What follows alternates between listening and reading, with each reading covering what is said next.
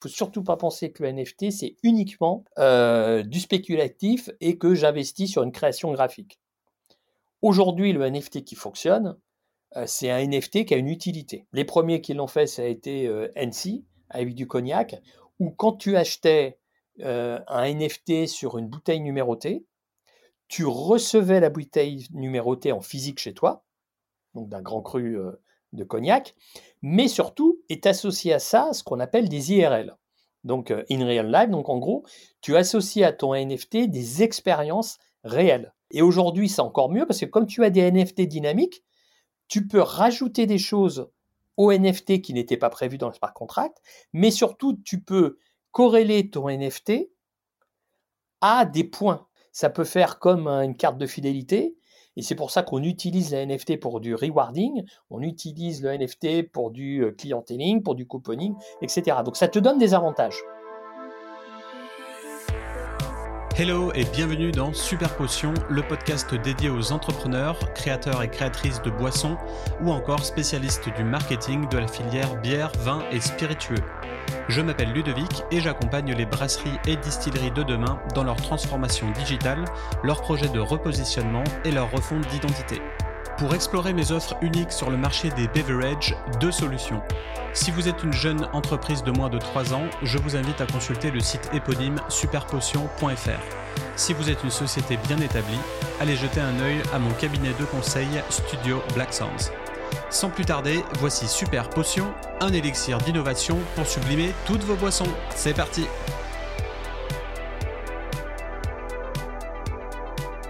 Les métaverses vont disrupter l'économie digitale en offrant des expériences enrichies aux utilisateurs des outils numériques.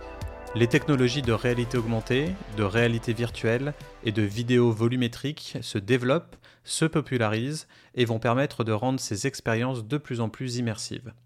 Pour info, le marché du Web3 serait valorisé en 2024 à 800 milliards de dollars. Aujourd'hui, les clients peuvent visiter des boutiques, des musées, des métabrasseries, métadistilleries ou encore assister à des concerts. Ils peuvent interagir entre eux, mais aussi avec des produits. Ils peuvent aussi y travailler, assister à des réunions ou des salons professionnels. Tout ça est fascinant, mais il est important de rappeler que la présence de votre marque dans les univers immersifs doit générer une expérience client unique et forte en valeur ajoutée. En gros, pas un simple effet waouh sans réel intérêt dans le temps. Vous l'aurez compris, le Web3 est en plein essor et la gamification des marques se renforce. Avatar, co-création de NFT, acquisition de communautés via les assets numériques, tout est bon pour générer de la valeur en ligne pour votre marque. Qu'en est-il dans la filière boisson? C'est ce que nous allons voir dans cet épisode avec Frédéric Lefray, enseignant et formateur en marque digitale et dirigeant de Immersive Talent Agency. Salut Frédéric Salut, comment vas-tu Ludo? Ça va très bien, merci. Ah bah, je suis bien content de t'avoir euh, aujourd'hui dans Super Potion pour euh, l'épisode de la rentrée, on peut dire ça comme ça. Euh, alors, on va rentrer direct dans le vif du sujet. Tu es actuellement à la tête d'une agence de conseil en stratégie marketing dédiée aux espaces immersifs. Est-ce que tu peux nous présenter ton parcours en quelques mots et expliquer à nos auditeurs comment tu, tu en es arrivé à travailler sur les technologies et innovations de demain? Alors, moi, je, viens de l'univers euh, du marketing digital, notamment euh, dans l'univers de la beauté et du luxe. Et en 2019, on a un de nos clients qui nous avait demandé, juste euh, au début de la pandémie, de pouvoir faire intervenir une de nos vedettes en marketing digital en Chine. la pandémie étant arrivée, ils nous ont dit non, non, mais on veut absolument que vous soyez présents, même si c'est à des milliers de kilomètres. Donc, au début, on a commencé à faire un hologramme donc là, on est en octobre-novembre 2019. On peut plus se déplacer en Chine. La qualité de l'hologramme n'était pas terrible. Et c'est à ce moment-là que j'ai dit, bah, faut que je trouve une autre solution. Et j'ai commencé à creuser euh, tout ce qui était en dehors euh, de l'hologramme et que je suis tombé sur le métaverse. On était tout au début. Hein. Hein, on est euh, décembre 2019. moi, mm. par le passé, j'avais déjà joué, je ne sais pas si tu connaissais, un autre monde. Donc, Autre, Monde, ça a été le premier métaverse qui a été lancé par Canal il y a 20 ans. Euh, complètement révolutionnaire. Euh, puis, comme d'habitude, bah, les Français ont été les premiers, puis après, ça n'a pas été plus loin. Après, j'ai beaucoup joué sur euh, Second Life. Second Life, ouais, c'est plus connu voilà. pour moi. Et puis voilà, et puis après est arrivé le métaverse, et donc j'avais déjà cette antériorité. Mais au moins, ce qui est intéressant, c'est qu'aujourd'hui, on a de plus en plus d'usage et d'utilité, et c'est ce qui manquait à l'époque dans l'ancêtre du métaverse, qui était un autre monde et Second Life, où on y allait, on se baladait, mais il n'y avait pas d'usage, et donc forcément, il n'y avait pas de repeater, c'est personne ne revenait le lendemain. Quoi. Ok. Donc du coup, tu en es, es venu euh, de cet hologramme et tu as décidé, tu avais déjà ta, ton agence ou du Oui, oui, j'avais déjà l'agence. Avait déjà l'agence et puis comme euh, c'était pour aller en Chine, je me dit non, non, on veut absolument euh, que la personne vienne même en, virtuel et que la qualité de l'hologramme était vraiment pas terrible. on a commencé à arriver et puis c'est là que j'ai découvert et j'ai creusé le, le métaverse et j'ai rencontré beaucoup d'acteurs du début, hein, tout au début du métaverse et qu'aujourd'hui, mmh. bah, maintenant, on accompagne des marques sur les stratégies Web3 avec une baseline euh, qui est plutôt assez intéressante, c'est euh, préférer l'usage à l'effet waouh. Bah, c'est exactement la question que, que j'allais te poser après, parce qu'en fait, euh, c'est cette phrase qui m'a interpellé dans ta bio LinkedIn, où tu disais privilégier un usage qui générera de la récurrence plutôt qu'un effet waouh vis-à-vis de vos, communautés. Et, et j'ai l'impression aujourd'hui que toutes les sociétés privilégient plutôt l'effet waouh que la récurrence, justement. Qu'est-ce que tu en voilà, bah, ça, c'est mon côté euh, marketing. C'est de dire que moi, je peux te faire de l'effet waouh. Hein. On travaille avec euh, plein de développeurs, donc c'est pas un problème, des designers. Je vais te faire un effet waouh, tu voir des lumières partout, génial, ah, c'est fabuleux et tout. Sauf que s'il n'y a pas d'usage, d'utilité, tu vas jamais revenir le lendemain. Et donc, je vais avoir un super espace comme on voit aujourd'hui. Et au bout d'un moment, on se rend compte qu'il n'y a personne qui revient. Les gens vont une fois et disent bon bah ok d'accord c'est sympa c'est beau mais ça sert à quoi? et, on, génère énormément de déceptions et en fin de compte quand vous rencontrez les gens après ils vous disent mais c'est ça le métaverse? Ah, un, exemple simple hein, il y a une, institution française je peux dire son nom maintenant mais qui a fait une opération métaverse avec un super débat dans le métaverse avec des spécialistes du métaverse. Donc on arrive sur des Decentraland, aucune pédagogie, donc la plupart des gens, c'était la première fois qu'ils y allaient. Euh, toi, tu y as déjà été, donc tu sais ce que c'est. Les gens ne comprenaient pas pourquoi il fallait prendre un escalier ou un ascenseur pour aller à un endroit. Première chose. Deuxième chose, personne ne leur a expliqué qu'en raison des serveurs, bah, tu divises tes salles par 40 à 60 personnes. Donc les gens, ils se disent, mais il n'y a personne, en fin de compte, on est tout seul.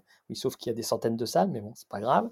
Et troisième mmh. point, ils ont ouvert un écran vidéo et ils ont retransmis en direct euh, un, débat qui avait lieu dans un studio réel. Et les gens ont dit, en 2D du coup. En 2D. Donc vous êtes venus nous faire là juste pour qu'on regarde une vidéo qu'on n'aurait pas, euh, qu'on n'aurait pas regardé, euh, qu'on aurait pu regarder sur notre téléphone, quoi. Donc, quel est l'intérêt? Donc, j'ai passé mon temps à essayer de faire de la pédagogie, de dire non, non, mais c'est pas ça le métaverse, vous inquiétez pas, c'est pas ça, j'ai expliqué, etc. Et euh, ce qu'il faut savoir, c'est comme tu le sais bien, mais il y a 3,2 milliards de la population dans le monde, donc presque la moitié, qui joue aux jeux vidéo.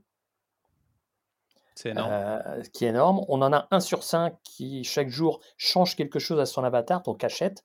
Et donc, toutes ces générations, Gen Z et Alpha, euh, ont, ont, entamé une gamification de la relation et quand tu as des gens qui sont pas gamers, qui sont plutôt âgés, c'est compliqué de leur faire euh, comprendre que en arrivant dans un métaverse, quel est l'intérêt de marcher, de courir, de prendre des objets? Les gens voient pas trop. Mais c'est justement ça, c'est la gamification. Ah, c'est une question que j'ai euh, un, petit peu plus tard euh, pour le podcast justement. Et moi j'avais entendu quelque chose dans, un autre podcast qui disait toutes les innovations technologiques viennent de la politique à la base. Enfin, à, chaque fois, on monte. Oui, alors oui, en oui, en marketing par la politique. Voilà, alors ça c'est une de mes facettes de mes anciens métiers. J'ai fait beaucoup de marketing digital politique vis-à-vis des États-Unis et j'ai beaucoup étudié ce qu'ils ont fait et on a eu énormément d'innovations techniques qui sont qui proviennent du marketing. On peut dire regardez d'ailleurs ce qui s'est passé avant qu'il y ait une marque. On a eu une, une députée américaine de New York qui s'appelle AOC euh, c'est son euh, diminutif. Hein. Euh, elle, ça a été une des premières à aller sur Animal Crossing. Et qui a commencé à tenir des réunions sur Animal Crossing, à discuter avec les gens. On a eu en, 2000, en 2016, au niveau, quand il y a eu la campagne Trump-Hillary, on a eu des jeux vidéo qui ont été créés pour faire passer des messages. On a eu du geofencing. Bref, toutes les techniques marketing ont beaucoup été utilisées par les alors, par le, les élus politiques et les candidats aux États-Unis, mais aussi en Inde, en Corée du Sud et au Japon. La France, tu as connu l'hologramme qu'avait fait Mélenchon, mais on est un petit peu en retard, même si on avait été en avance un, peu plus tôt. Mais en tout cas, les États-Unis ont toujours été très en avance là-dessus, notamment sur les rooms de, TikTok, etc. L'objectif, c'est évidemment de toucher le public là où il est. Et aujourd'hui, c'est ce que se disent les marques, c'est où est-ce que je vais toucher mon public Gen Z et Alpha eh ben, je vais les toucher dans le métaverse, mais surtout dans les jeux vidéo dans la VR, dans la R. Euh, et, dans le, et dans le gaming bien évidemment. Mmh. Et euh, la grosse différence, c'est qu'avant ta génération Instagram qui ne fait, qui fait que de l'engagement passif. Hein. Alors euh, les puristes vont peut-être pas être d'accord avec ça, mais l'engagement passif pour moi, c'est je commande, je partage. Ensuite, c'est la première fois qu'on voit des consommateurs qui produisent du contenu. C'est ce qui s'est passé sur TikTok vis-à-vis d'une marque. Et là, la troisième étape, c'est l'interaction avec la marque. Ça veut dire que moi, sur Metaverse, je suis en capacité d'interagir avec la marque. Pourquoi? Parce que quand tu es une marque, et on parlera tout à l'heure des, boissons, mais quand tu es une marque avec une fanbase, tu considères toi en tant que consommateur que tu n'es pas dans un discours top-down et que la marque t'appartient. Et donc la marque. Ouais, c'est plein de, plein de questions qui arrivent après. Ouais, Voilà, la marque doit te parler directement. Voilà, la marque doit te parler directement et pour ça, il faut que euh, la marque puisse me donner les moyens d'interagir sur la marque. Donc évidemment, les parcours immersifs et expérientiels dans le métavers s'y prêtent totalement, euh, ainsi qu'évidemment les, NFT, mais on est vraiment sur cette dimension-là. Et ça, dans le marketing, il faut bien le comprendre. On appelle ça aujourd'hui le marketing de la rencontre. C'est comment, dans un endroit virtuel, euh, je vais pouvoir faire interagir mes clients et mes prospects par rapport à une marque. Et d'ailleurs, on le fait aussi aujourd'hui maintenant en B2B hein, et non pas qu'en B2C. Ok, très bien. Alors avant de, continuer, on va passer euh, au petit quiz habituel, le super quiz pour les auditeurs. Alors euh, pour rappel, euh, tu dois répondre le plus rapidement possible aux questions suivantes en choisissant une seule réponse. Est-ce que tu es prêt? Je suis prêt. C'est parti. Alors, Web 2 ou Web 3 Web 3. VR ou AR AR. CryptoPunk ou Board Apes? Board Apes. Luxe ou musique? Musique. Euh, Decentraland ou The Sandbox? The Sandbox. Bitcoin ou Ethereum? Ethereum. Euh, quelle blockchain? Tezos, Cardano ou Solana? Solana. Quel marketplace? Rarible ou OpenSea? OpenSea. Ok. Quelle wallet? Metamask ou Temple? Metamask. Et pour finir, Discord ou Twitch? Discord. Ok. Merci, voilà, c'était le super quiz. Euh, on sait un petit peu plus euh, sur toi, sur le, sur le, sur le Web 3. Euh, qu'est-ce que tu préfères ou qu'est-ce que tu conseilles peut-être Pour en revenir à notre émission, est-ce que tu peux redéfinir très rapidement, pour ceux qui seraient encore un peu perdus, ce qu'est le Web 3, la blockchain, les NFT et le métaverse? Alors, pour moi, hein, parce qu'après, c'est assez marrant parce que dans, dans beaucoup de de manifestations aujourd'hui. Il y a des débats sémantiques sur qu'est-ce que le Web 3, le métaverse. En tout cas, moi, je vais vous donner ma version à moi. Le Web 3, c'est pour moi des expériences immersives. Donc, à l'intérieur du Web 3, euh, tu as la VR, donc la réalité virtuelle, tu as la réalité augmentée, tu as le gaming, tu as le métaverse, tu as le, le NFT. je parlerai de la blockchain après. Donc, ces cinq, pour moi, ces espaces qui qui permettent de faire des expériences immersives sont très importants, d'autant plus que tu rajoutes évidemment au Web3 euh, la transparence, la décentralisation des données, ce que permet euh, justement la blockchain. Et une petite parenthèse sur la blockchain, on en parlera peut-être tout à l'heure. Alors évidemment, pour beaucoup, c'est moins fun que le métaverse et les NFT, mais la blockchain, pour moi, c'est ça la révolution. C'est ni le NFT ni le métaverse. C'est vraiment la blockchain qui est en train de disrupter complètement l'économie et qui va venir de plus en plus. Les gens ne s'en rendent pas compte, mais si tu es un, intermédiaire sur la chaîne de valeur entre un émetteur et un récepteur vis-à-vis de la production d'un service ou d'un produit, tu as des soucis à te faire parce que ton métier risque de disparaître. Et aujourd'hui, par exemple, on voit euh, le lobbying qui est fait par les notaires pour empêcher que l'authentification que permet la blockchain euh, puisse se faire lors d'une vente d'un bien. Parce qu'aujourd'hui, le principe même du notaire, c'est que c'est lui qui te certifie la vente du bien. Donc si demain, l'État décidait que la blockchain permet de le faire, quid des notaires? Pour le rappel, la blockchain, c'est un espèce de registre digital sur lequel ouais, tout est, marqué. C'est un peu plus compliqué que ça, mais en tout cas, pour, pour euh, définir, c'est un registre digital donc, euh, où tout est décentralisé, c'est-à-dire que tout le monde fonctionne en même temps et il n'y a pas quelqu'un qui détient les données de chacun. Donc, c'est tout le monde détient les données, mais surtout, une fois que tu es rentré dans la blockchain, tous tes parcours sont tracés, mais c'est les parcours de tout le monde et tout le monde le sait. Et surtout, ça permet d'authentifier ton parcours d'un endroit à un autre. Et d'ailleurs, ça commence à se faire dans les marques de boissons, on l'a plus vu dans la beauté, où tu as des marques de beauté qui aujourd'hui te proposent d'acheter leurs produits cosmétiques 25% plus cher, mais par contre, tu peux tracer là où la pétale de rose a été ramassée, combien l'agriculteur a gagné pour sa pétale de rose, si ses enfants vont bien à l'école, et ça jusqu'au parfum que tu as acheté. Ok. Et du coup, c'est infalsifiable, euh, en tout cas pour l'instant, et ça ne peut pas être supprimé? Alors, c'est infalsifiable, ça ne peut pas être supprimé. Le seul hiatus qu'on peut dire, c'est que si tu rentres avec une fausse identité dans la blockchain, là, bah, on ne pourra rien faire. C'est-à-dire, si demain tu viens avec une fausse carte d'identité ou tu mets une fausse identité, malheureusement, tu rentres dans la blockchain et tu auras cette identité-là. Mais à partir du moment où tu rentres avec une identité, après, c'est infalsifiable. Mais bon, c'est comme. Mais après, on sait que les gens qui, qui, rentrent dans, ces, dans des wallets crypto, dans, mmh. dans tout ce monde-là, euh, tout le monde aime bien se donner un pseudo aussi. Euh, on enlève les voyelles, on n'a que des, des noms euh, étranges. c'est le. Enfin, non, mais c'est pour ça que. ouais, c'est pour ça d'abord, un, qu'on conseille toujours d'aller sur des plateformes qui ont pignon sur rue.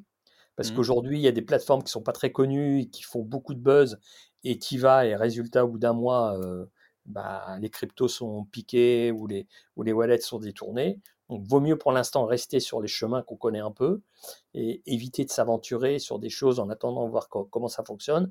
Deuxièmement, l'avatar, euh, la plupart sont en train, et notamment, tu as, euh, euh, c'est pas Oracle, c'est l'autre, bon, bref, peu importe, son nom m'échappe, il va me revenir tout à l'heure. On a aujourd'hui, tu as Reader Player Me et tu as une autre société qui sont en, train de travailler et qui vont pouvoir te proposer un seul avatar et l'avatar va s'adapter à chacun des métaverses.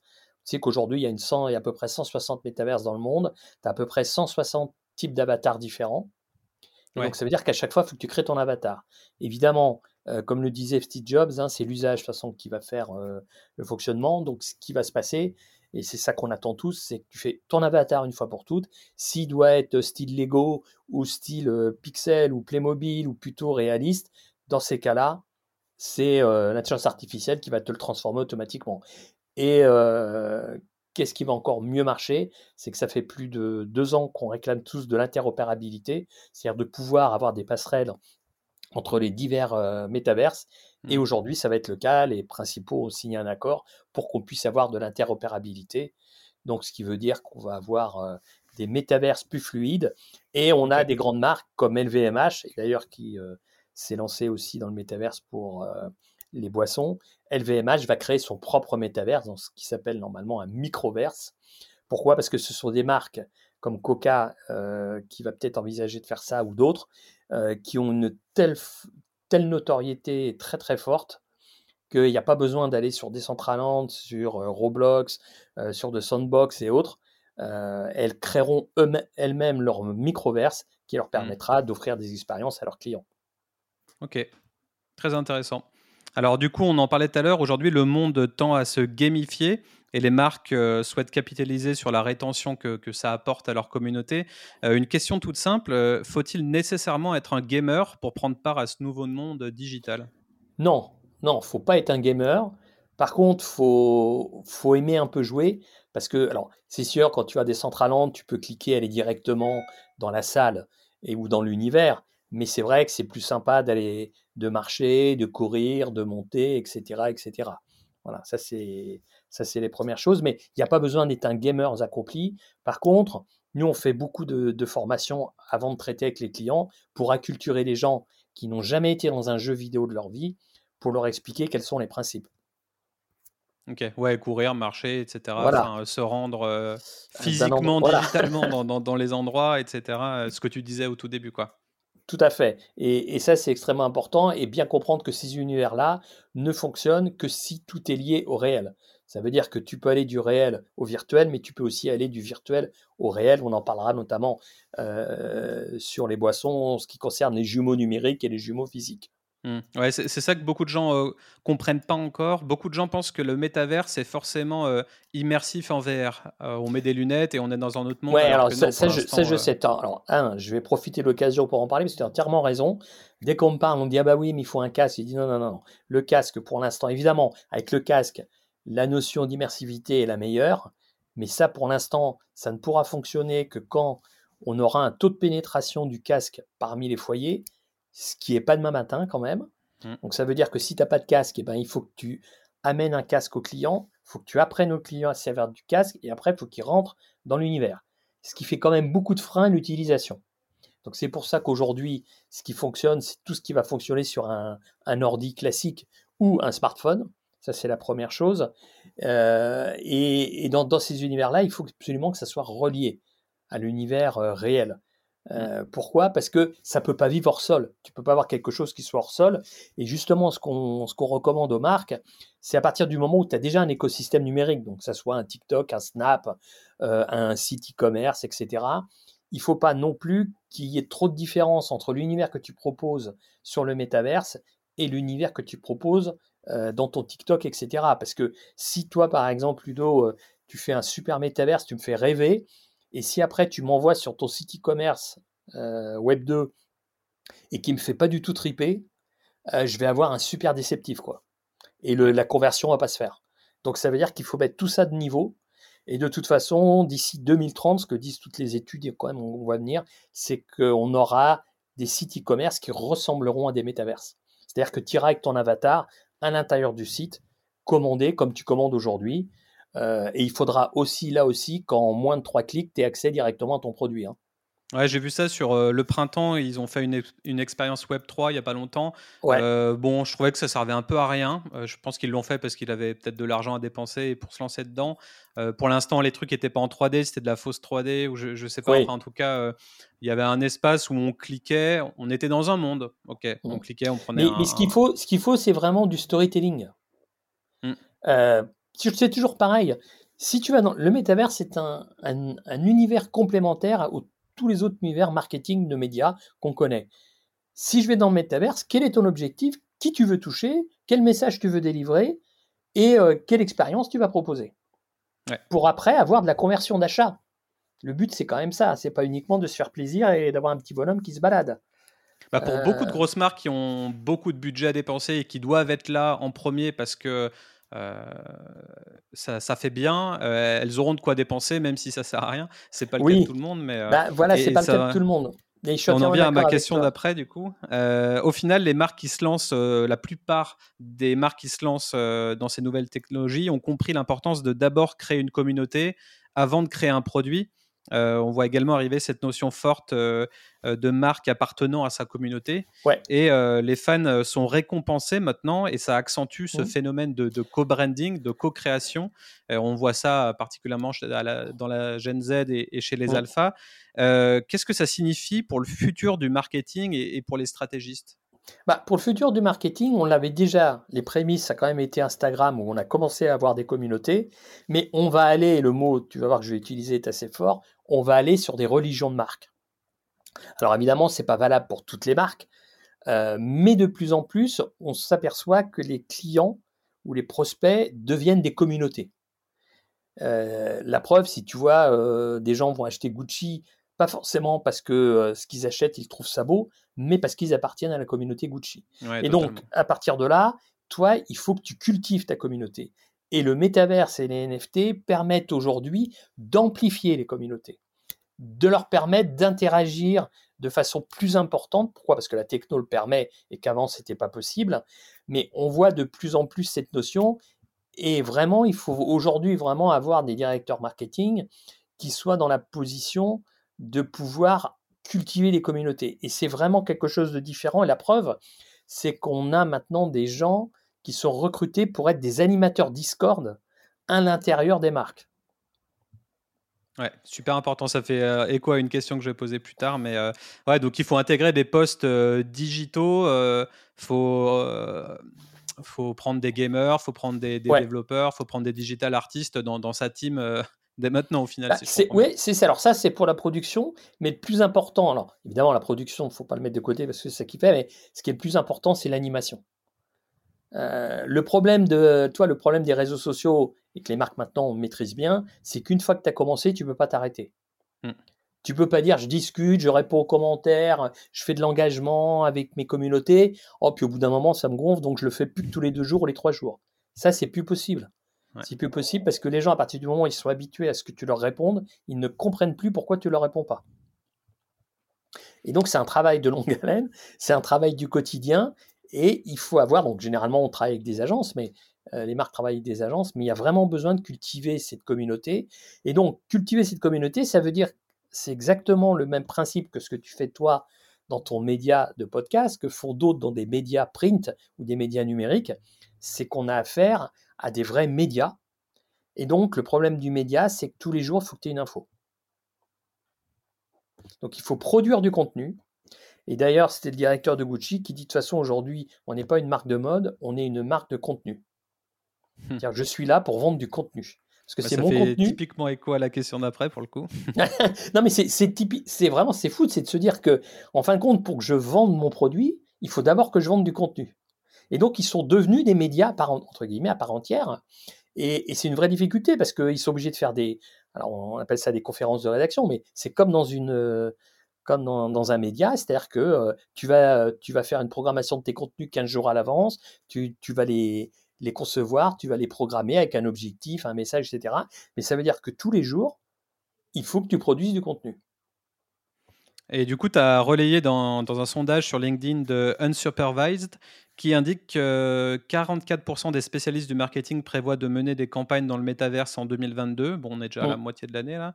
Euh, Compte 37% euh, pour le marketing d'influence, par exemple, ou mmh. seulement 21% pour le vidéo content marketing. Donc, euh, YouTube devient has-been, c'est ça que ça veut dire? Alors, aujourd'hui, alors, il faut réfléchir par rapport à ta cible. YouTube aujourd'hui est très performant par parce que le problème de la cible, c'est que quand tu définis ta cible, tu définis un support qui est normalement utilisé par ta cible. Le problème après, c'est la culturation et l'adéquation entre le message que tu veux donner et le support que tu utilises. Aujourd'hui, on voit que la vidéo est extrêmement importante à partir du moment où tu vas avoir un message qui va dépasser les 1 minute, les 2 minutes. Hmm. Je rappelle hein, que la lecture d'une vidéo est poursuivie chez les internautes au bout de 7 secondes. Donc ça veut dire que tu as 7 secondes pour convaincre sur une vidéo. Et on a plus de 70% des gens qui se barrent à la, à la 7 seconde. Comme 85% de mémoire des internautes regardent les vidéos sans mettre le son. Ouais, mais ça fait écho avec toutes les nouvelles euh, vignettes qu'il y a maintenant. Moi, ça, m'énerve. J'ai l'impression d'arriver sur, euh, sur un closer maintenant. Quand, tu vas sur YouTube, euh, tu as regardé pourquoi j'ai fait ça ou oh, le truc de malade. Et, c'est exactement ce que je dis. C'est parce que, parce que c'est fini. La lecture de se dire je, je commence une vidéo, je sais que pour j'en ai 10 minutes, ça, c'est pas possible. Si tu veux, en gros, en gros, la vidéo, elle doit être faite. Et d'ailleurs, nous, par exemple, quand on fait des parcours immersifs dans le métaverse, on fait des storyboards. Euh, c'est comme, comme le storyboard d'une vidéo publicitaire ou d'un film. Si tu te fais de façon linéaire, c'est-à-dire que l'histoire, elle est euh, linéarisée sur 10-20 minutes, au bout d'un moment, bah, maintenant c'est réduit, mais les gens, ils décrochent. Donc, tu es obligé d'avoir des vignettes pour relancer l'attention des gens.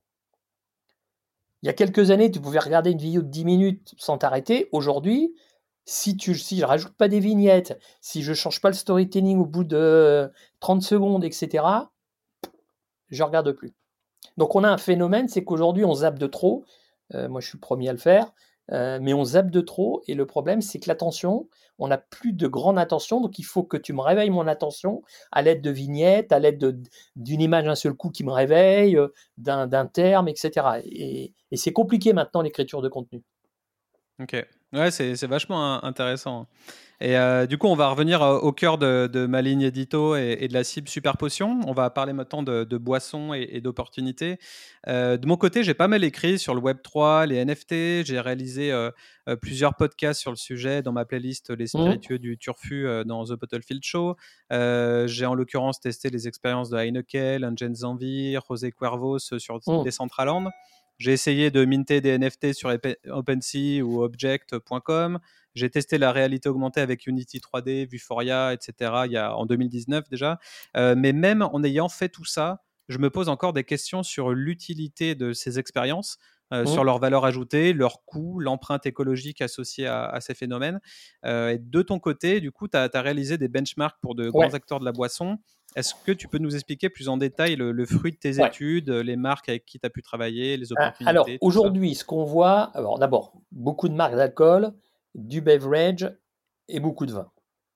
Alors les expériences, si on peut les, les classer, alors la première expérience, qui est la plus simple et la moins chère, évidemment, ça a été l'AR. Donc l'AR, avec mon téléphone portable, je me mets devant une bouteille, où je suis dans un magasin de vin ou de beverage et je passe et des choses apparaissent. Alors évidemment, ça devient utile qu'à partir du moment où tu as un vrai storytelling. Si par exemple, tu me fais juste mettre à lapin qui me fait coucou, bon, ok, je l'ai fait une fois, mais bon, voilà, quel est l'intérêt? Par contre, si je passe sur la bouteille, j'ai une vidéo qui apparaît et j'ai le meilleur sommelier du monde qui m'explique que c'est un bon choix, euh, que ça, je le ferais bien avec un, un cabillaud, je le ferais bien avec un foie gras poêlé ou des choses comme ça, là, tu as, une vraie plus-value. D'autant plus que tu peux le regarder en magasin et tu peux le regarder chez toi. En plus, ce qui est intéressant, c'est que la VR, la R, pardon, tu peux aussi la modifier dans le temps. C'est-à-dire que la vidéo que mmh. tu as eue, trois mois après, tu peux la modifier avec le même lien, etc. Donc ça, ça c'est quelque chose qui fonctionne parce que avant, personne n'utilisait les QR codes, personne ne comprenait. Euh, grâce ou à cause du Covid, maintenant tout le monde a bien compris et les smartphones ont bien compris comment fonctionnent les, QR codes. Donc ça, aujourd'hui, ça fonctionne et, et là, tu peux toucher n'importe quel public. N'importe quel. là, ça me paraît encore euh, un peu. Moi, j'ai écrit un blog en, 2019 parce que mmh je vivais à Melbourne et j'avais fait l'expérience avec 19 euh, Crimes, euh, tu sais, la, marque de vin avec des, des prisonniers sur les étiquettes. Et on pouvait scanner et du coup, les prisonniers commençaient à, parler, à raconter leur histoire à travers notre écran et c'était vraiment innovant et bluffant. Mmh. Et du coup, ils ont fait péter le marché américain grâce à ça. bon, les vins étaient dégueulasses. Hein. Clairement, il n'y avait que l'expérience qui était cool. mais c'est une, une grosse une grosse, euh, un gros vignoble d'Australie qui a fait ça. Je me rappelle plus du nom, mais ils ont fait d'autres expériences en AR. Mais ça, je l'ai, je l'ai pas ou peu vu en France. Et en tout cas, les gens chez le caviste, ils, se font pas chier à faire ça en fait. Non, mais, alors le problème, c'est le problème de, de l'AR, c'est toute la communication que tu as avant. Parce que tu beau, as beau faire une super offre, parce que tu sais que l'AR te permet aussi de faire de la vidéo, mais te permet aussi de faire des liens, faire des quiz, donc tu peux mmh. faire pas mal de choses. Le problème, c'est qu'il faut que tu saches en amont que tu vas avoir ça sur la bouteille. Et, et parfois, c'est juste indiqué en bas ou derrière la bouteille, donc personne ne le voit. Donc le problème, c'est qu'il faut vraiment communiquer en amont pour que euh, les gens, quand ils viennent, ils sachent qu'ils vont trouver ça soit dans le magasin, soit dans les bouteilles. Tu as aussi des opérations promotionnelles que tu peux faire qui ont été faites dans d'autres pays, mais pas en France, dans des magasins, où tu vas aller faire une espèce de chasse au trésor à l'intérieur du magasin et tu pourras gagner une bouteille, ou tu pourras gagner une dégustation. Donc ça, c'est vraiment du digital. Et aujourd'hui, ça fonctionne bien dans le secteur euh, du retail, mais en France, l'AR, un peu compliqué. Je ne sais pas pourquoi. Est-ce que culturellement, on apprécie moins que d'autres pays? Mais en tout cas, nous, on a vu qu'en termes d'AR, dans les autres pays, ça fonctionnait mieux. Donc ça, c'est la première chose, c'est l'AR. Ensuite, tu as, la VR. Donc la VR, en gros, tu vas créer un site 3D qui t'appartient, hein, qui n'est pas un métaverse, qui est, pas, euh, qui est ouvert que par toi, et tu vas proposer des expériences. Euh, quand on a regardé ce qui se fait aujourd'hui en termes de beverage, euh, de wine et d'alcool, sur, sur la VR, on a vu un, exemple qui était plutôt pas mal et que tu, tu te rappelles peut-être, c'était l'exemple de Coca-Cola avec le Père Noël. Où dans la VR, tu étais à la place du Père Noël dans le traîneau. Et, donc, tu étais à la place des yeux du Père Noël, assis dans le traîneau du Père Noël. Et évidemment, tu allais distribuer euh, des paquets et en même temps, tu, te, tu pouvais déguster du coca. Et il y avait tout un storytelling qui était plutôt bien fait, mais que là, on voit bien qu'on est sur de l'amplification et, d'entre guillemets de la cultivation de ta notoriété. Il n'y a, pas, a pas de conversion d'achat à ce niveau-là. Mmh. Ensuite, on a eu le gaming. Alors là, le gaming, il y a eu quelques expériences de bartender qui ont été organisées par des marques. Et donc, tu as un jeu vidéo où tu dois faire des cocktails. Et comme par hasard, euh, le rhum que tu, que tu vas prendre pour faire ton cocktail, c'est le rhum de la marque. Et on voit, et là, on n'est plus sur du placement de produit. Ouais. Voilà. Et donc, ça, tu as un jeu qui l'a fait. Après, tu as des marques de rhum qui l'ont fait complètement, où tu pouvais organiser toi-même ton cocktail, où c'était relié.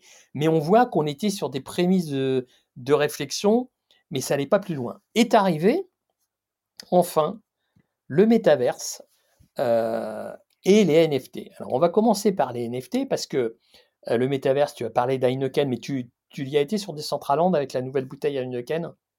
Euh, J'y suis pas retourné depuis, j'y suis allé il y, a, trois mois peut-être. Oui, voilà, donc tu y, as Pour le lancement, quoi. Ouais, pour le lancement exactement. Donc ça, je t'en reparlerai, mais je vais d'abord parler des NFT. Alors le NFT, ce qui est bien, c'est qu'il faut surtout pas penser que le NFT, c'est uniquement euh, du spéculatif et que j'investis sur une création graphique.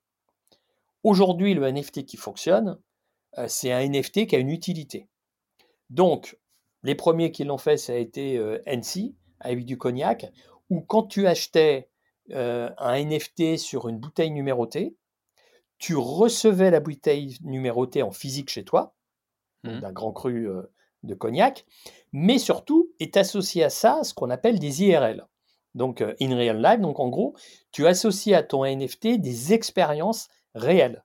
Donc chaque année, des services quoi. Ouais, des services. Chaque année, par rapport au prix qu'ils ont payé, donc il y a plusieurs collections de NFT, plusieurs prix. Par rapport à ce prix-là, toi, tu vas avoir une dégustation par an, ou tu peux avoir euh, la visite déchets, où tu peux avoir un masterclass exclusif avec euh, le, le, sommelier euh, ou, ou, un bartender pour faire le cocktail, etc. etc. Et ça, c'est défini pour une durée. Donc, qu'est-ce que Alors, ça peut être un NFT qui dure 2 ans, 3 ans, 4 ans, 5 ans ou à vie. Tu le décides dans le smart contract. Et aujourd'hui, c'est encore mieux parce que comme tu as des NFT dynamiques, tu peux rajouter des choses au NFT qui n'était pas prévu dans le smart contract, mais surtout tu peux corréler ton NFT à des points. Par exemple, si je relis tes achats, ça peut faire comme une carte de fidélité. Et c'est pour ça qu'on utilise la NFT pour du rewarding, on utilise mmh. le NFT pour du euh, clienteling, pour du couponing, etc. Donc ça te donne des avantages. Là, tu as une utilité. Après, tu peux très bien aussi avoir en NFT une création euh, de ta bouteille qui a été fait par un artiste hyper connu. Et dans ces cas-là, tu vas aussi investir parce que cette bouteille, elle est unique et que tu pourras peut-être l'avoir d'ailleurs en, jumeaux euh, physiques. Euh, ou comme ou d'autres marques l'ont fait, c'est-à-dire que tu achètes une bouteille physiquement et tu reçois dans ton wallet un jumeau numérique de ta bouteille qui est un wearable et, qui, et que tu peux emmener aussi dans un métaverse. Et donc, tu pourras l'associer à ton avatar, ou tu pourras avoir un t-shirt à l'égide euh, de ton vin que tu pourras mettre sur ton avatar. Hein, parce que n'oublions pas, comme je disais tout à l'heure, euh, les gens dépensent de l'argent. 1 sur 5, donc ça va à peu près 360 euh, millions de joueurs dans le monde, chaque jour dépensent de l'argent pour habiller son avatar.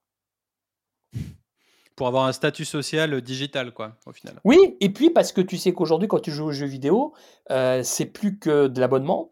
Et parfois, quand tu n'es pas très doué, euh, tu peux racheter des vies supplémentaires.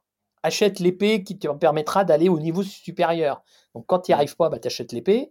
Après, c'est parce que euh, bah, je ne veux pas t'habiller tous les jours de la même manière. Donc je vais acheter euh, une cape, je vais acheter des lunettes, je vais acheter des t-shirts. Alors viendra aussi le moment où le législateur français ou international dira est-ce que j'ai le droit de porter dans Animal Crossing un t-shirt à l'effigie de l'alcool?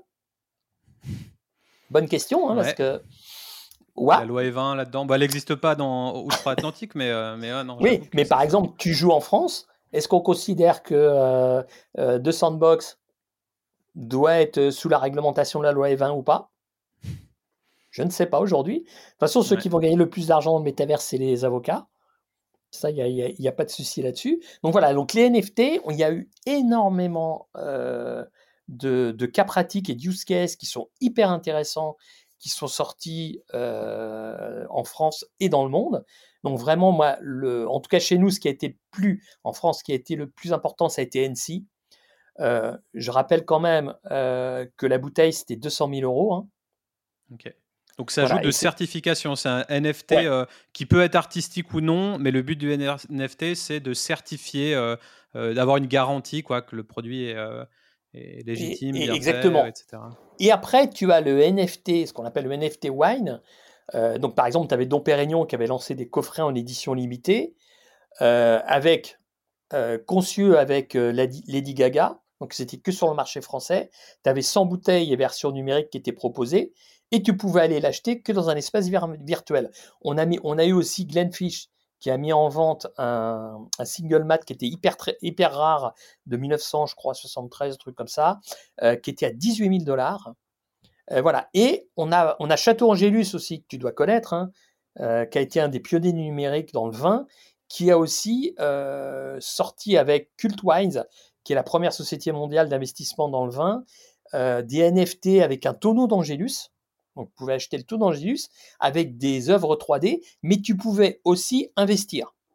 Ça veut dire, tu sais, comme, mmh. on, a des, comme on avait des offres avant où tu pouvais investir dans des vignes, et donc là, tu le fais via le NFT, et donc ça te permet euh, de récolter des bouteilles, ça te permet d'avoir des expériences VIP, etc. Donc là-dessus, euh, il y a eu énormément euh, de choses qui se sont passées, et de mémoire, si je ne me trompe pas. Il y avait aussi, oui, il y avait aussi le, ce qu'on s'appelle, c'était un Rome qui avait lancé aussi une expérience hyper intéressante avec les NFT. On a aussi des bières, des Bud Light où il y avait des NFT avec, parce qu'il y avait un truc de glucides qui était avec peu de peu d'alcool à 4%, euh, c'était pour les, pour les régimes de boissons, ils ont fait pareil, avec tout un processus de, de rewarding. Euh, les mmh. whiskies ont beaucoup été sur NFT. Euh, pour Budweiser, c'était pas des skins sur Z-Run ou un truc comme ça Oui, alors Budweiser, ils avaient fait ça. sur les cocktails, bah, il y a eu un grand chef de cocktail, alors je ne me rappelle plus son nom, mais qui est un, un grand chef anglais de cocktail, qui a carrément, qui s'est inspiré de, boissons du, bar, qu'on a fait 13, 13 NFT, mais il a permis aussi euh, d'arriver sur un espace virtuel qui n'était pas du métaverse, où tu pouvais, toi, proposer, tes, proposer par contre tes recettes cocktails, évidemment à base des boissons euh, de la marque, et lui récompensait la meilleure recette qu'il avait utilisée dans son bar. Et si dans son bar, il y avait une recette qui fonctionnait mieux que les autres, dans ces cas-là, il faisait la recette et il reverse des royalties à la personne qui avait proposé la recette. Et ça, c'est l'interactivité dont je parlais tout à l'heure. C'est la possibilité de reverser des royalties à des consommateurs ou à des clients ou à des prospects qui t'aident à sortir de nouveaux produits. D'où la communauté qu'on peut, euh, ah bah, Voilà, parce que, bah, euh, évidemment, parce que si je sais que, que un de mes amis a réussi à avoir des royalties, qu'est-ce que je vais faire moi? Je vais faire, je vais proposer. Il va y avoir une émulation et je vais proposer moi-même des, recettes. Et donc, ce qui est super intéressant, ce qui est quand même aussi pernicieux, mais quand même super intéressant, c'est qu'en fin de compte, ces univers-là te permettent de faire créer des prototypes de futurs produits à la marque que la, que la marque va te vendre après. Donc, tu as des espèces de, de groupes Cali en direct et les gens vont pouvoir vont pouvoir proposer des choses. Alors après, dedans, tu vas en choisir. Et ce qui est intéressant, c'est que tu vas pouvoir récompenser ton client en lui reversant des royalties. Alors ça se fait beaucoup aujourd'hui aux États-Unis sur la musique. Euh, Gucci l'a fait aussi dans Animal Crossing avec euh, des vêtements, en disant, bah voilà, le vêtement qui a été créé par la personne sur Animal Crossing avec euh, l'effigie Gucci. Dans ces cas-là, moi, je vais vendre dans le physique, dans les magasins retail, et je vais vous en reverser des royalties. Ah, on est vraiment... Le mec, ça se trouve, il était euh, au SMIC et maintenant il a reversé des royalties sur ce, cet achat de. Voilà. Alors après, il faut qu'il y en ait beaucoup de gens qui l'achètent en physique. Mais, mais quand mm. même, c'est de dire que c'est cette possibilité-là. On en est au début, hein. Mais, mais ça veut dire que quand tu expliques ça, parce que nous, comme je te disais, nous, on a culture beaucoup les marques avant de travailler avec elles. Au début de la journée, elles n'ont pas d'idées. À la fin de la journée, je suis obligé de les calmer parce que les idées fusent toutes les 30 secondes. Mais alors pourquoi on fait pas ça? On fait pas ci J'attendais parce que d'abord, tout ça, c'est un coût. Et puis, il faut faire ça de façon stratégique. Euh, faut pas non plus se disperser, faut faire ça sur trois ans, faut faire du test and learn parce que comment votre public va réagir, voilà, ça c'est etc. Et maintenant, j'ai passé au métaverse. Alors le métaverse, il y a eu un, pour moi, la, ce qui a été le mieux, euh, ça a été pendant le Super Bowl. Alors je sais pas si tu l'avais vu.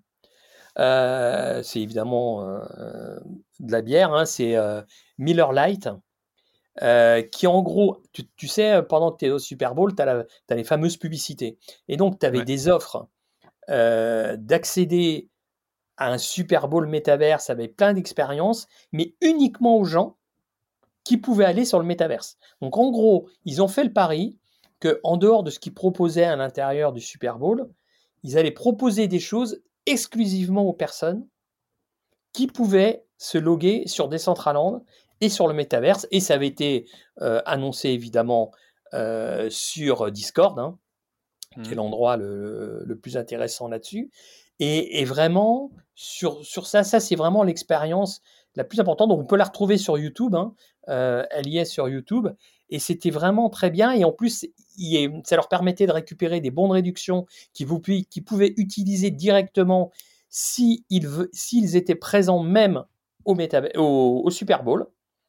Donc, tout en étant au Super Bowl avec leur téléphone, ils pouvaient aller sur des Decentraland et ils pouvaient le faire et revenir. Voilà, donc on voit que c'était, ça venait. Et après, la dernière, la dernière qu'on a eue, bon, il y en a plein d'autres, hein, mais euh, c'est celle qui m'a, qui m'a marqué aussi, c'est que dans Decentraland, on a une société de boissons sucrées, alors que je connaissais pas particulièrement, qui s'appelle Snapple. Je sais pas si tu connais. Ok, non, ça me dit rien. Euh, qui a carrément créé une bodega.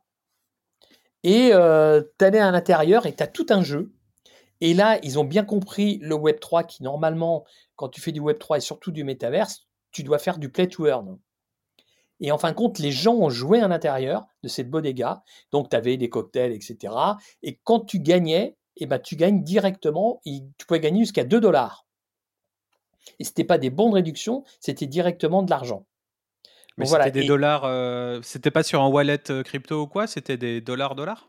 Ouais, ouais, c'était des dollars. en gros, en gros, c'est un code de remboursement, mais tu allais évidemment dans le magasin, mais tu pouvais récupérer tes dollars ou tu pouvais déduire tes dollars de l'achat que tu avais fait dans un magasin.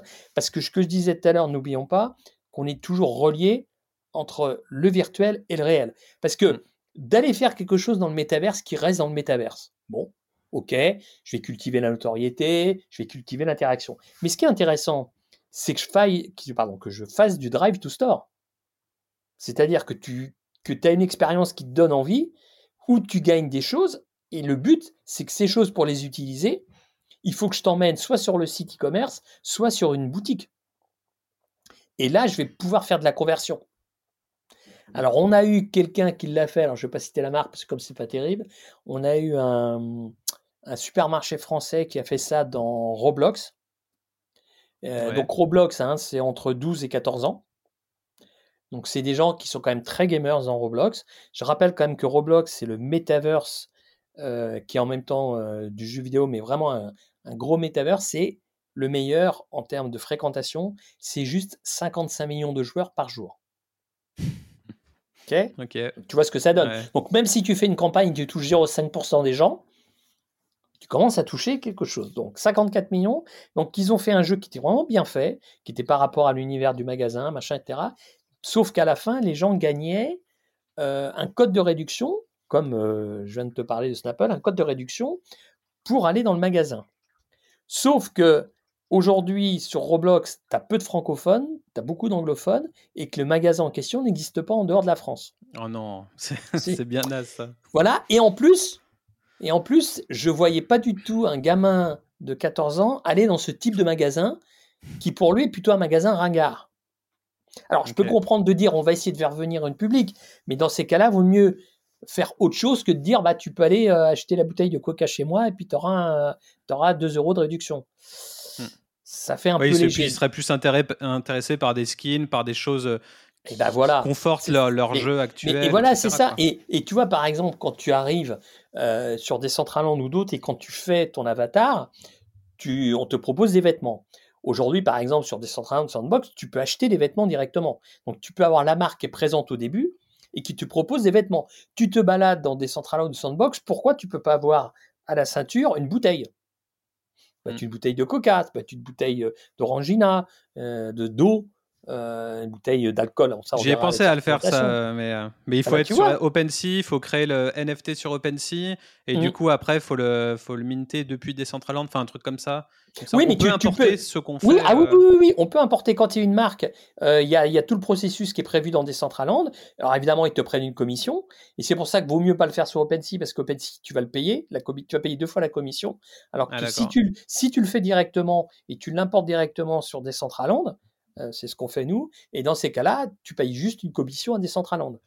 Alors évidemment, il faut que tu communiques avec des réseaux sociaux classiques pour expliquer aux gens que ton produit est disponible. Parce que sinon, personne ne va savoir qu'il est à la vente. Donc évidemment, tu ne risques pas de le vendre euh, si personne. Et l'autre expérience qui mélange digital, NFT, métaverse qui a été la plus aboutie, c'est Pernod Ricard avec euh, l'avocat absolute au festival Coachella euh, ils ont été présents physiquement sur le festival. Ils avaient des, euh, des espaces virtuels.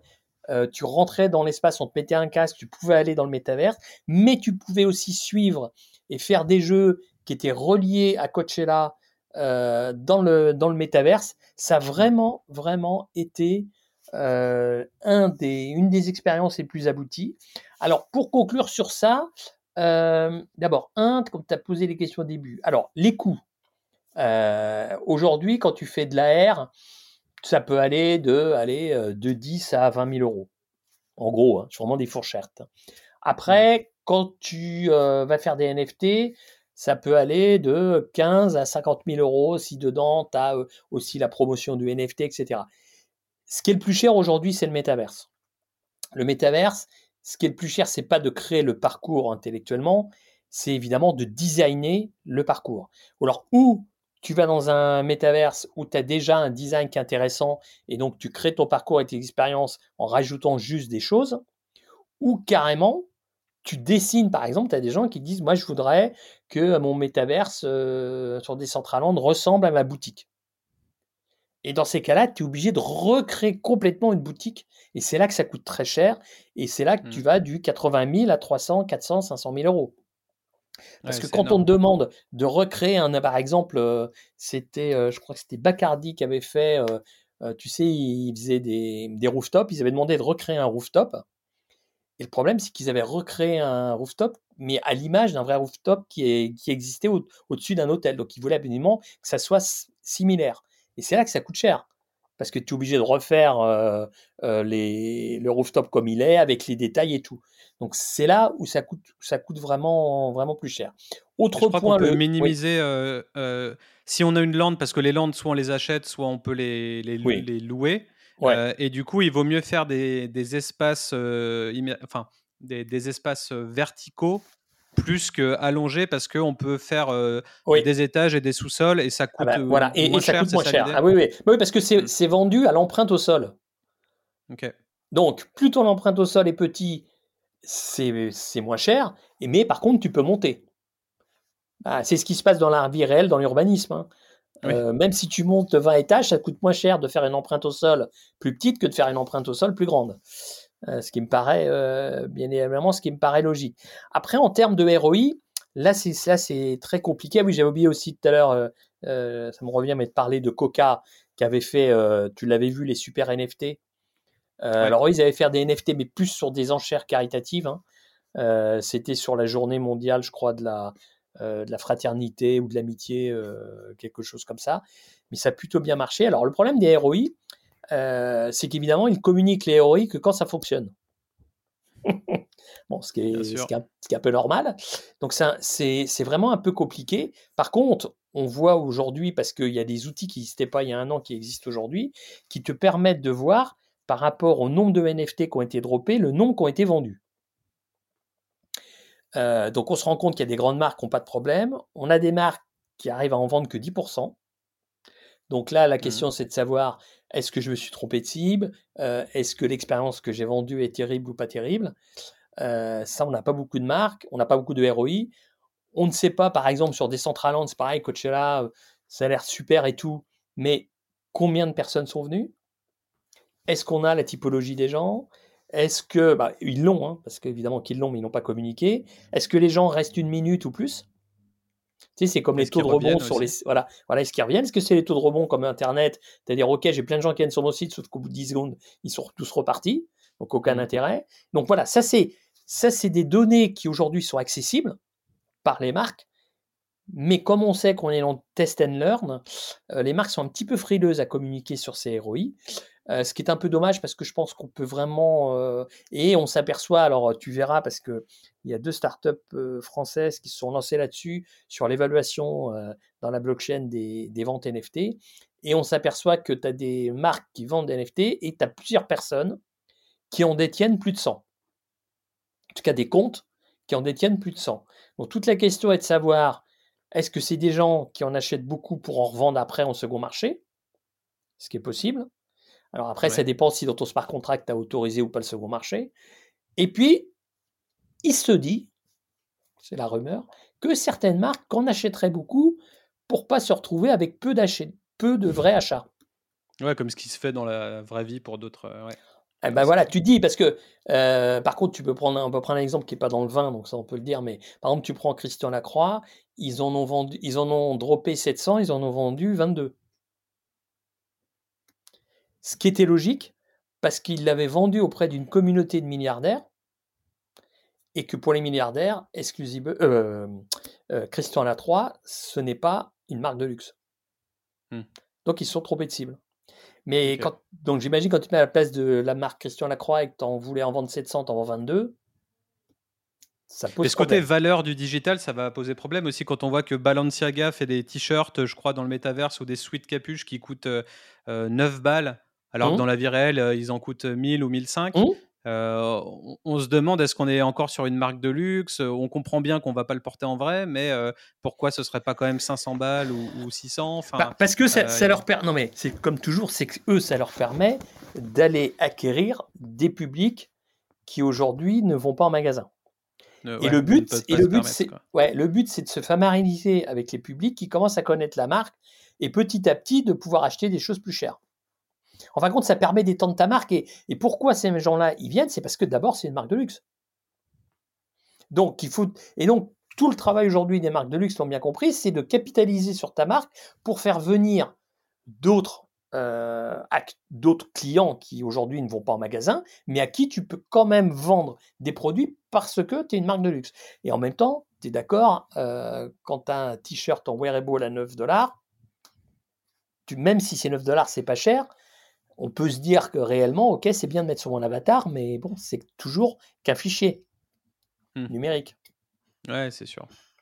J'avais d'autres euh, d'autres questions avant de parce que ça file vite. Ouais. Euh, j'avais eu aussi euh, Budweiser qui avait acheté beer.eth, donc un nom de domaine Ethereum. Alors, est-ce que ça sert à quelque chose d'avoir des noms de domaine crypto Alors pour les oui, alors, pourquoi oui?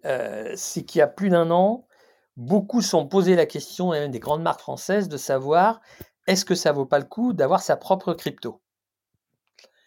Entre-temps, il s'est passé des petites choses sur le marché des cryptos, et les gens se sont aperçus que les cryptos devenaient de plus en plus liés à les réalités du marché boursier. Euh, pourquoi? Parce qu'on a eu aussi, euh, on a eu beaucoup de spéculatifs sur la crypto. Hein.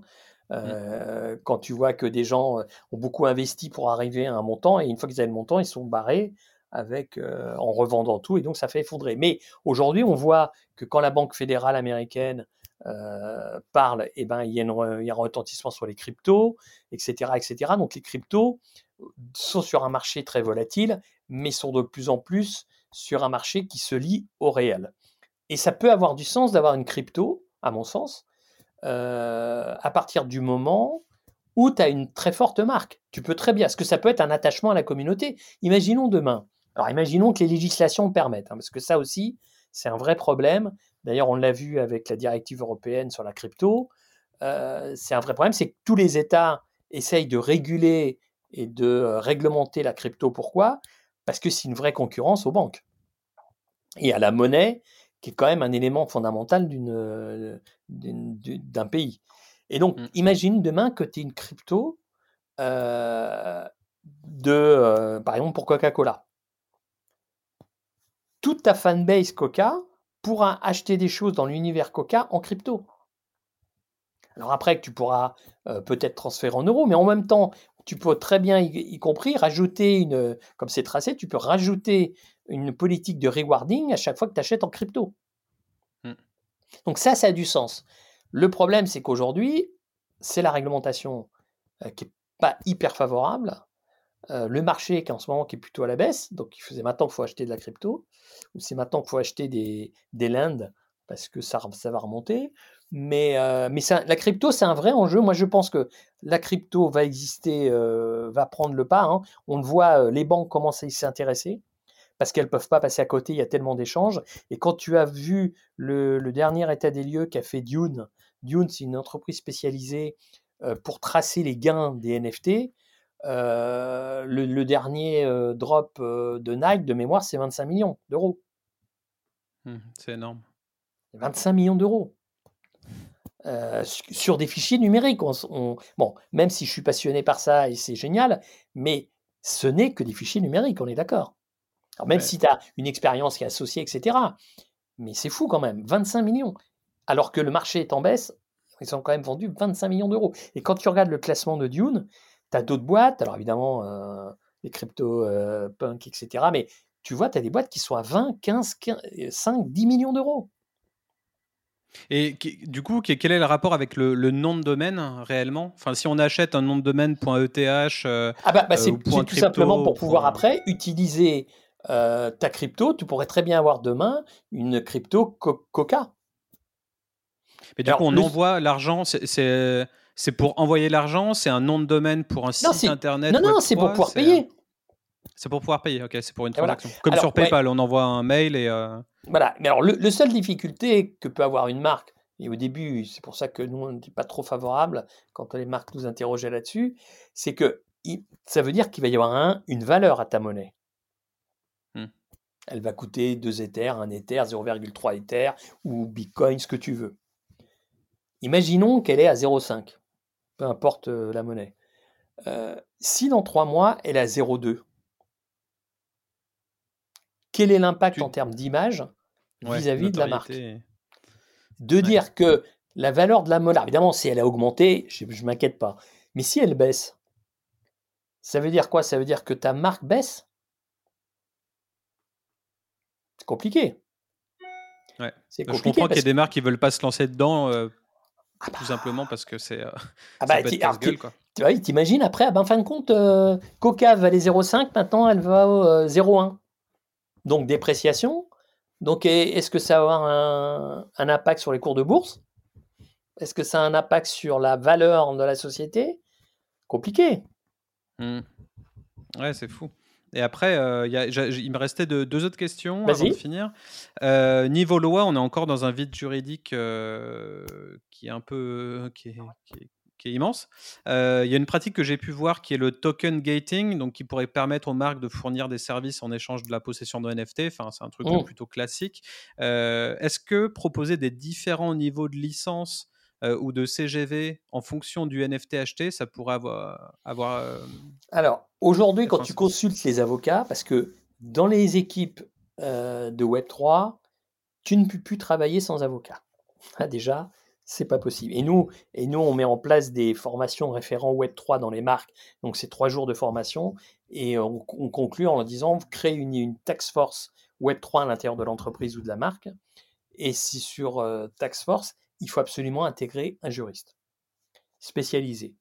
Euh, aujourd'hui, les juristes vous disent, mais nous, on considère que le NFT, le métavers, ce sont des supports numériques comme les autres supports numériques. Donc, la législation actuelle s'applique. Par contre, ah, ça c'est la position d'avocat. Euh, on attend tous d'avoir un procès pour voir ce que dira évidemment la, jurisprudence là-dessus. Mais par exemple, prenons un exemple que je connais très bien dans le secteur euh, des concerts. Aujourd'hui, quand tu achètes un billet, tu as une taxe sur les spectacles qui est reversé après, qui permet de financer l'ensemble des festivals, etc. Demain, je suis, tu m'emmènes faire une super expérience dans le métaverse, dans deux sandbox, écouter un bout de concert, une expérience, et j'achète directement dans le métaverse la place de concert. Sauf que ce métaverse est hébergé à Dubaï. Est-ce que la législation française sur la taxe sur la billetterie s'applique? Est-ce que la TVA s'applique? Si je reste dans de la crypto et euh, quelle traçabilité vis-à-vis de la, la, fiscalisation Donc, il ne faut pas s'inquiéter, le ministère des Finances est en train d'y travailler. Je ne sais pas si tu as vu, le ministère des Finances a publié un très, un très beau document de plusieurs pages sur la fiscalisation des revenus de crypto.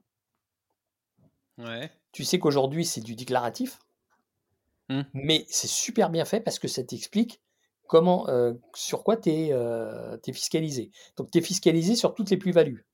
Mais par contre, tes plus-values sont, les moins-values ne sont pas soustraits aux plus-values.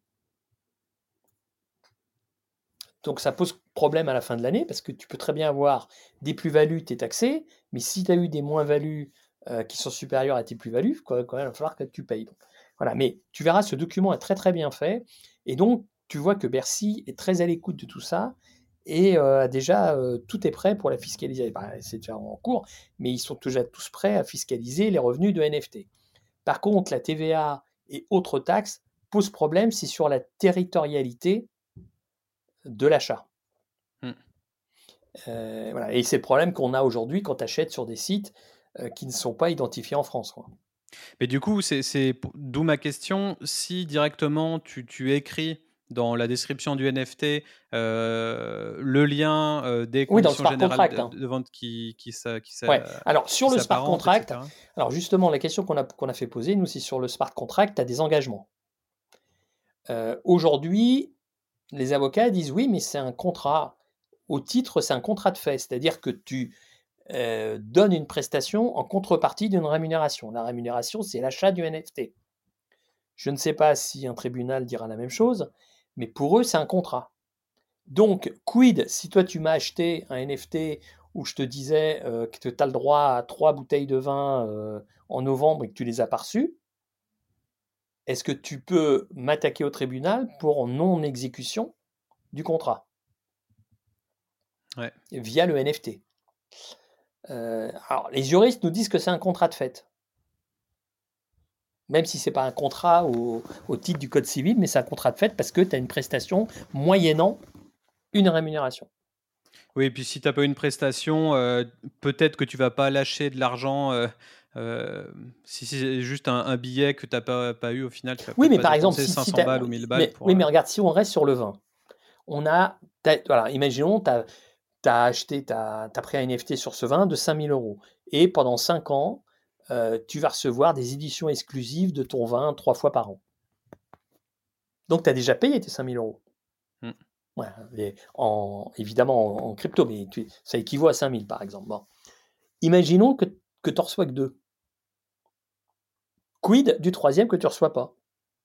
Euh, comment se passe la réclamation? Est-ce que tu peux aller devant un tribunal pour dire mais attendez, euh, moi j'ai payé 5000, on m'a dit 15 euh, bouteilles sur 5 ans. Pour l'instant, on en est à la deuxième année, j'ai pas reçu mon lot.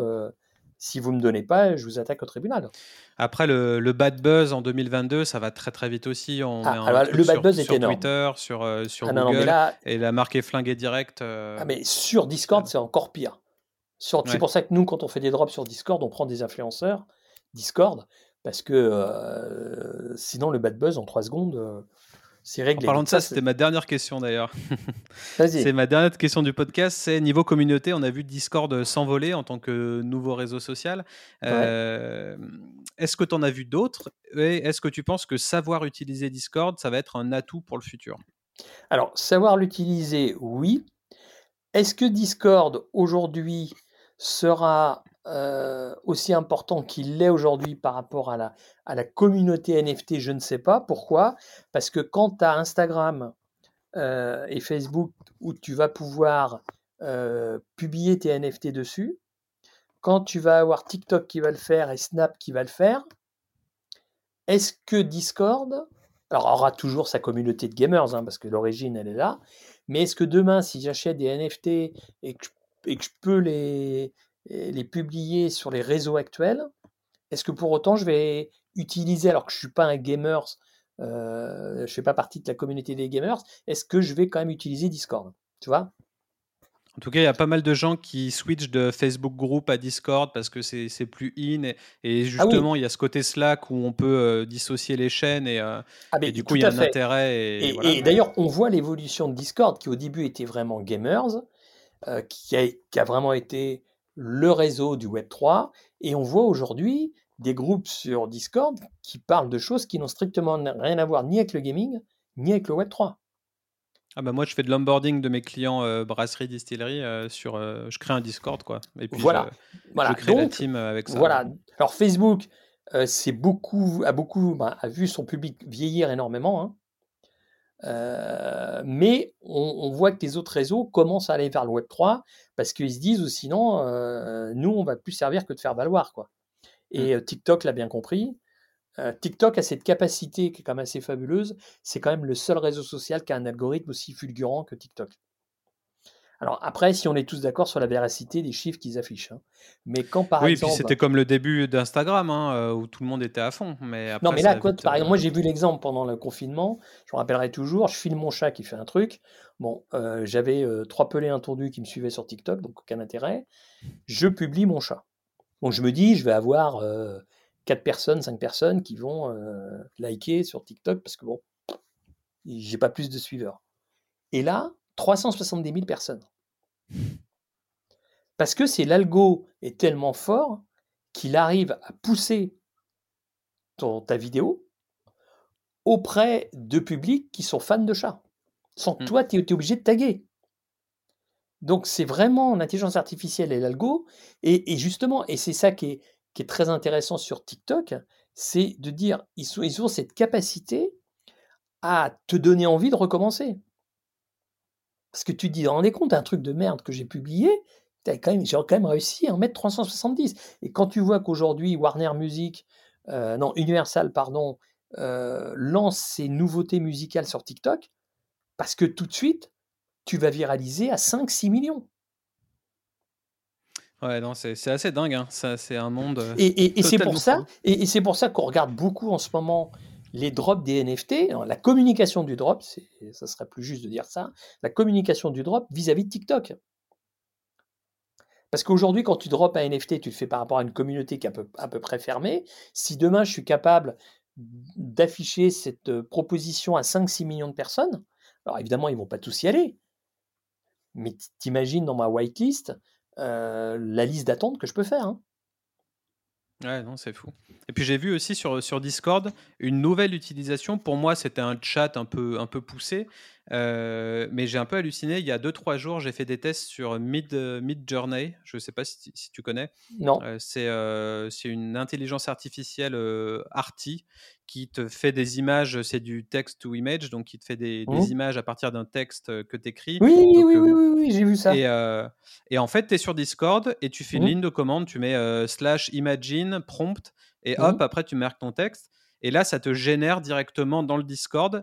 Donc après, tu as, as, un modèle économique, un business model qui est fait de manière à ce que bah, tu puisses le faire, mais en privé, le faire pas dans une chaîne publique, parce que quand, quand tu payes pas, quand c'est en free, bah, tu le fais sur ta chaîne publique, et mmh. tu vois tout le monde met son texte, tout le monde a son image, et au fur et à mesure, dès que tu as ton image qui est générée au sein du chat, tu peux recliquer dessus pour faire une variation ou pour l'upscaler, pour la télécharger après, et les images sont totalement bluffantes, c'est fou.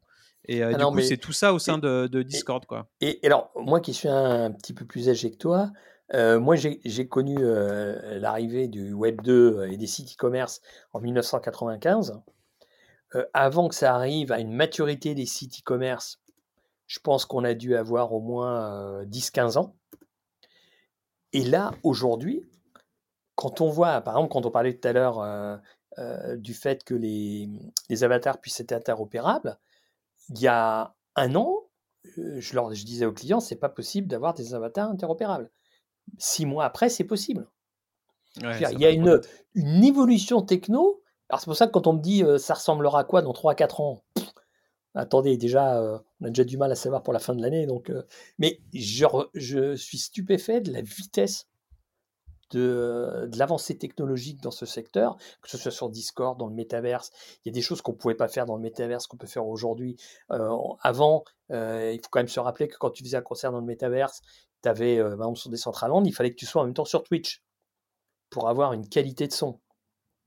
Aujourd'hui, tu as des systèmes qui te permettent d'avoir de la son Dolby à l'intérieur même de ton métaverse. Et, quoi, ça date d'il y a 8 mois, 7 mois. Ouais, non, le, son immersif, etc. Bah, tout, ah est génial. Et en tout cas, c'est passionnant, mais ça commence à être long. Voilà. une heure, une heure et dix, une heure et quart. Non, non, bah, dans tous les cas, euh, les gens qui auront envie d'écouter jusqu'au bout, iront jusqu'au bout. Et voilà. en tout cas, moi, c'était passionnant. J'ai appris plein de trucs. Euh, pour finir, est-ce que tu peux nous rappeler la meilleure euh, manière de te contacter, les réseaux sociaux, le site web de ton agence Le site web de l'agence, le plus simple, c'est sur LinkedIn. Frédéric Lefray, L-E-F-R-E-T. Et puis, moi, je recommande à tout le monde bah, de poursuivre l'écoute de Super Potion.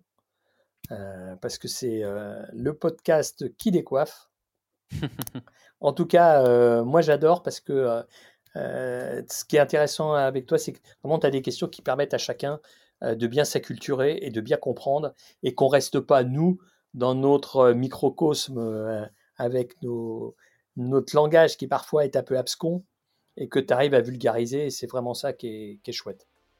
Ok, bah merci en tout cas, euh, merci de ta présence et de tes informations. Et puis bah, pour toutes les distilleries, brasseries, marques de boissons euh, qui souhaiteraient sauter le pas, n'hésitez pas à aller voir euh, Frédéric pour tout ce qui est stratégie Web 3. Voilà. Bah, merci à toi Ludo. Merci. Ciao ciao. Ciao.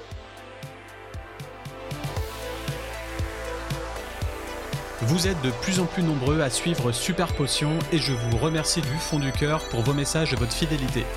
Vous pouvez soutenir l'émission très simplement. Il suffit de vous abonner sur Spotify en activant la cloche, de mettre 5 étoiles à ce podcast sur votre plateforme d'écoute ou encore laisser un commentaire sur la page Apple Podcast afin de booster son référencement. Enfin, je vous encourage à partager cet épisode sur LinkedIn en me taguant si le sujet du jour vous a plu. En attendant le prochain numéro, je vous invite à faire un tour dans la description de celui-ci, dans laquelle vous retrouverez les liens de toutes les ressources citées aujourd'hui. Super Potion est une émission conçue, produite et réalisée par Studio Black Sounds. C'était Ludo à l'antenne, à la prochaine, ciao ciao